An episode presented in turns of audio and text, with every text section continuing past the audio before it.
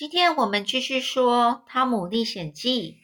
那《汤姆历险记》呢，是世界少年文学必读的经典。那这一个呢，它的主题是有关于成长励志的。那当然呢，还有一些其他的啊，像《汤姆历险记》之后，我会再分享的就是《顽童历险记》。那这两个呢是呃是相关性的。第一集呢就是《汤姆历险记》，续集呢就是《顽童历险记》喽。那今天我们继续《汤姆历险记》。那那天呢，是不是过了？呃，就是那一天失望季，汤姆呢，他很失望极，因为他本来以为姨妈呢知道自己不对，呃，因为那个糖呃糖果糖罐的事情呢，那个姨妈以为呢是汤姆打破了糖罐，结果没想到不是他嘛，是弟弟打破的。结果呢，姨妈其实本来是很想要，为了表示跟他。呃，就是道歉呢，他想要拿食物来补偿他，但是结果，呃，因为这个，呃，另外一个表表姐玛丽，她的回来，然后就让整个事情呢就忘记了，这个姨妈就忘记了嘛，所以呢，汤姆就很难过了，然后就跑到河边，然后去那边沉思，然后去想一想，就是去想有关于今天的事情，他就不开心。那隔天呢是礼拜天。这时候呢，表姐玛丽呢，她就给了这汤姆一盆水，还有一块肥皂。她就说啦：“汤姆，今天是星期天哦，你的手和脸呐，一定要洗干净一点啊。”那汤姆呢，就端着水到门外的小凳子上，肥皂沾一点水，再放到旁边，卷起袖子，把水轻轻倒掉，转身就走进厨房，然后拿起挂在门边的毛巾，使劲的擦脸。这时候呢，这个表姐玛丽啊，她就拉下她的毛巾说。汤姆，星期天说谎是不能进天国的哦。你为什么那那样怕洗脸呢？洗脸又不会痛，谁也不会咬你呀。这时候被玛丽表姐这样一说呢，汤姆不好意思的赶快重新再装了一盆水，然后脸上抹了肥皂，深深的吸了一口气，把整张脸都埋到埋到了水盆里，胡乱抹一阵子，然后再抬起头来，让水直接滴到走。滴到那厨房，走进的厨房那边，就是要证明呢，他其实是老老实实洗过脸。然后他擦好了脸，拿开毛巾，露出脸时，干净地方只有两个腮帮子的和下巴，其他地方呢，照样是黑黑黑的，脏兮兮，看上去就好像戴个面具一样。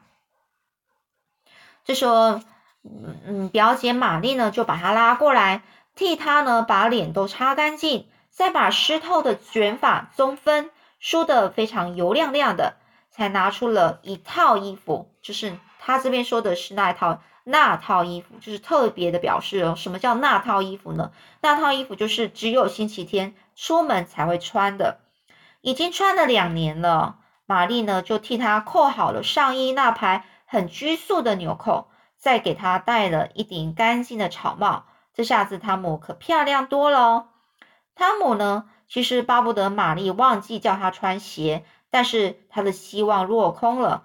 玛丽不仅要他穿鞋，还帮忙要上鞋油呢。他生气的埋怨：为什么别人老要做他，要他去做一些他不喜欢的事呢？在玛丽好言相劝下，好言相劝就是好好的跟他安抚，然后鼓励他继续把事情做完，就这个意思啦啊。所以呢，就是在玛丽好好的跟他说。他终于不情不愿的就把自己打扮整整齐，所以这个表姐带着汤姆和席德一起去上主日学。主日学就是一堂课，那是去教堂上的。那汤姆对于上主主日学这件事啊，最不耐烦了。他故意就落后一步，慢慢的磨蹭，磨蹭就是就是慢慢的在那边拖延时间呢。他在教堂上呢遇到了比利。这时候，比利他就问啊：“比利，你有黄色卡吗？”比利说：“有啊。”然后汤姆就说：“拿什么东西你才肯换呢？”这比利又说：“你想用什么来换呢？”这汤姆就说：“我有一块软糖，还有一个钓鱼钩。”这时候，比利说：“好吧，那你先给我看看喽。”那汤姆呢，就拿出这两样东西来。比利一看就觉得很满意，立刻就成交了。汤姆呢，又用了两颗水晶弹珠。换了三张红色卡片，再拿一些小东西换了两张蓝色卡片。别的孩子过来时，他又拦住了他们，再换了一些红啊、黄啊、蓝各个颜色的卡片。然后在换完之后，他才走进教堂。汤姆这一班主日学的孩子都是捣蛋鬼。他们的老师华尔德先生是一个非常严肃、心地善良，但是对于这些顽皮的孩子，却真的是束手无策。束手无策就是说，对这这对这些孩子呢，完全没有办法。没办法去好好的管理好他们，或是教好他们。而呢，这些小孩子背诵圣经的经文时，没有一个人能够完整的记住哦，总是要老师在旁边一再的提示。如果学生能背出两节经文，就可以得到一张蓝色卡片。十张蓝色卡片可以换了一张红色卡片，十张红色卡片可以换一张黄色卡片。有了十张黄色卡片，校长就会送给他一本圣经。大家其实都很想获得这项荣誉，但是呢，那得背得背下两千节经文才能够得到啊。这个玛丽啊，表姐玛丽就得到两本圣经，那是她苦读两年的代价哎。还有一个有德国血统的孩子，他得了四到五本哦。有一次，他一口气背了三千节经文。由于用脑过度，后来就变呆了。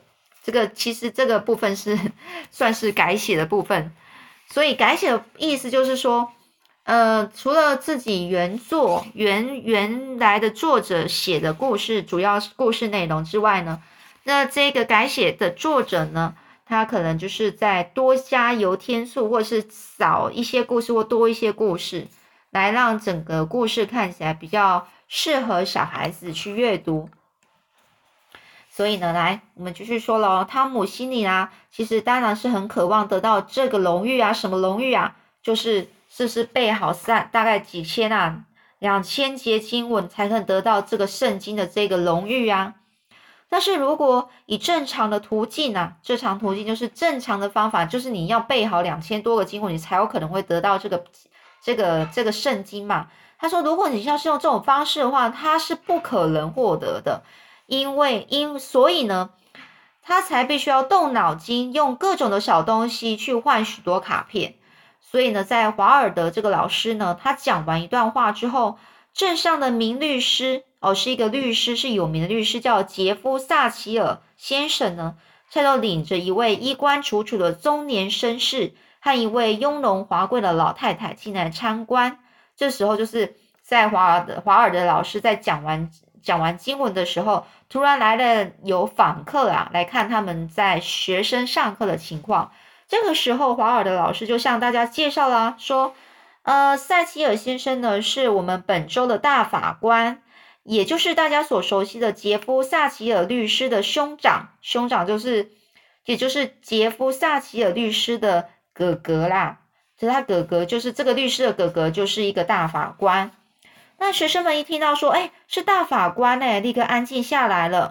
华尔德老师就很想趁着这个贵宾莅临的机会，表演一次不平凡的一个表演，那就是颁发一本圣经给学生当做奖品的这件事喽。有几名出色的学生，虽然有黄色卡片，但谁也凑不足规定的数量。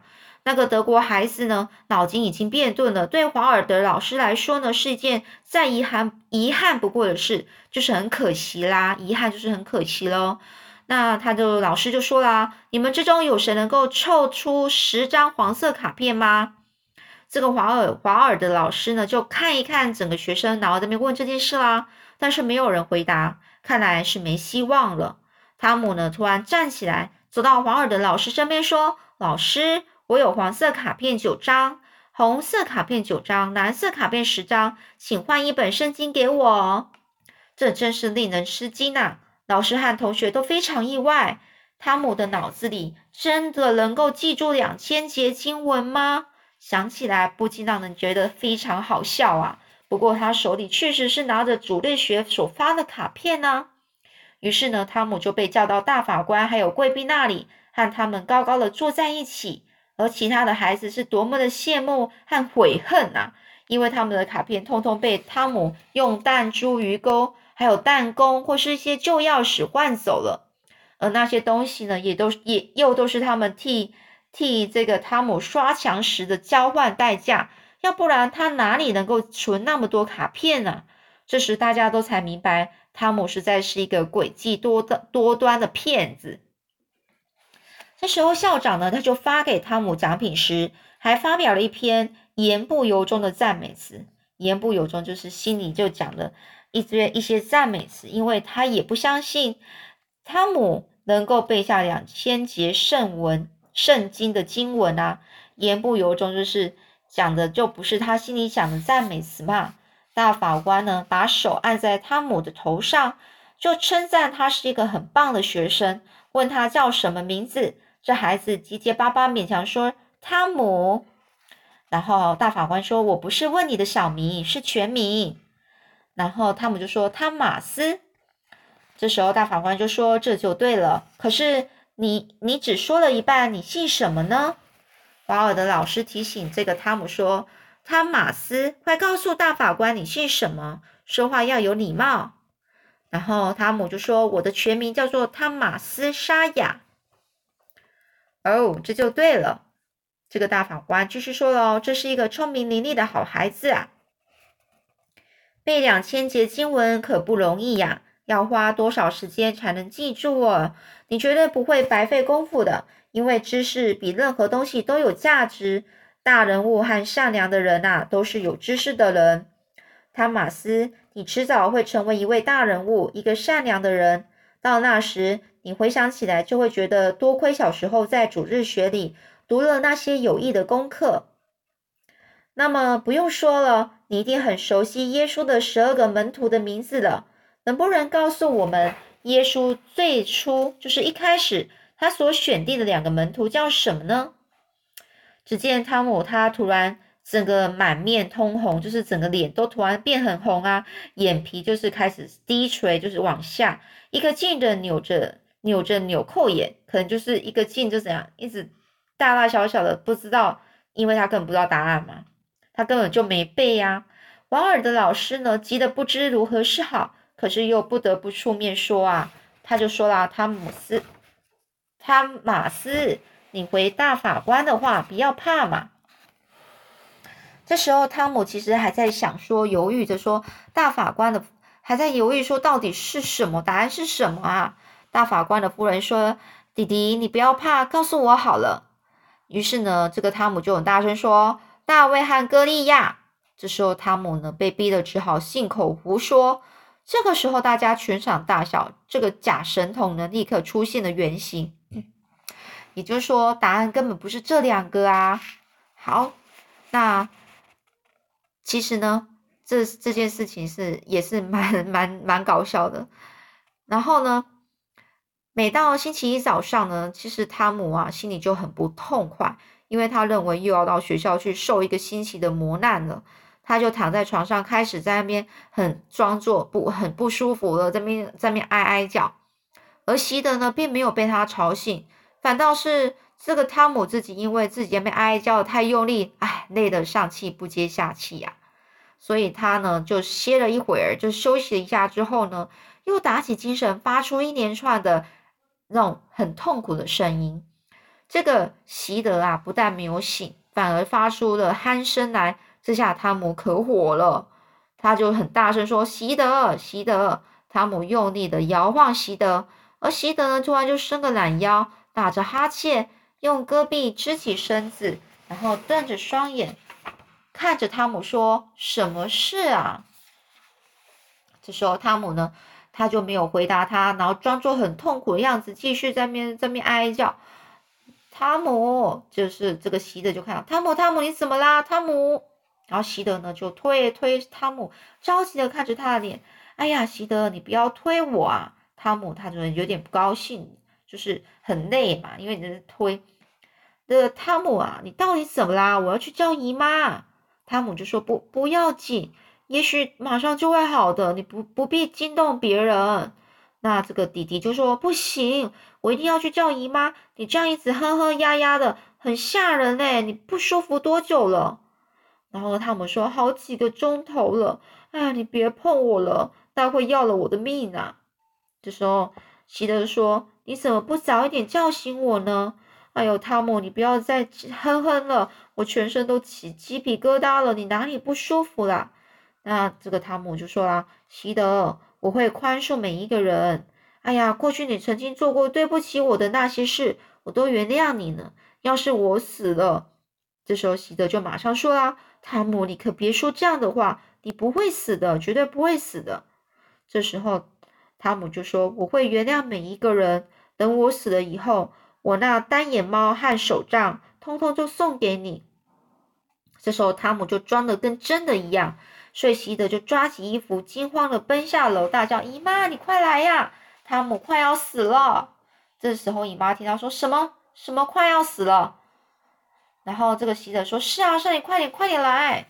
然后姨妈说：“胡说，我不相信。”是姨妈嘴里说不相信，心里其实还是很不安呢。脸色整个都吓白了，嘴唇在颤抖着，连忙带着席德还有玛丽冲上楼，来到汤姆床边。接下来又会怎么样呢？我们下次再说喽。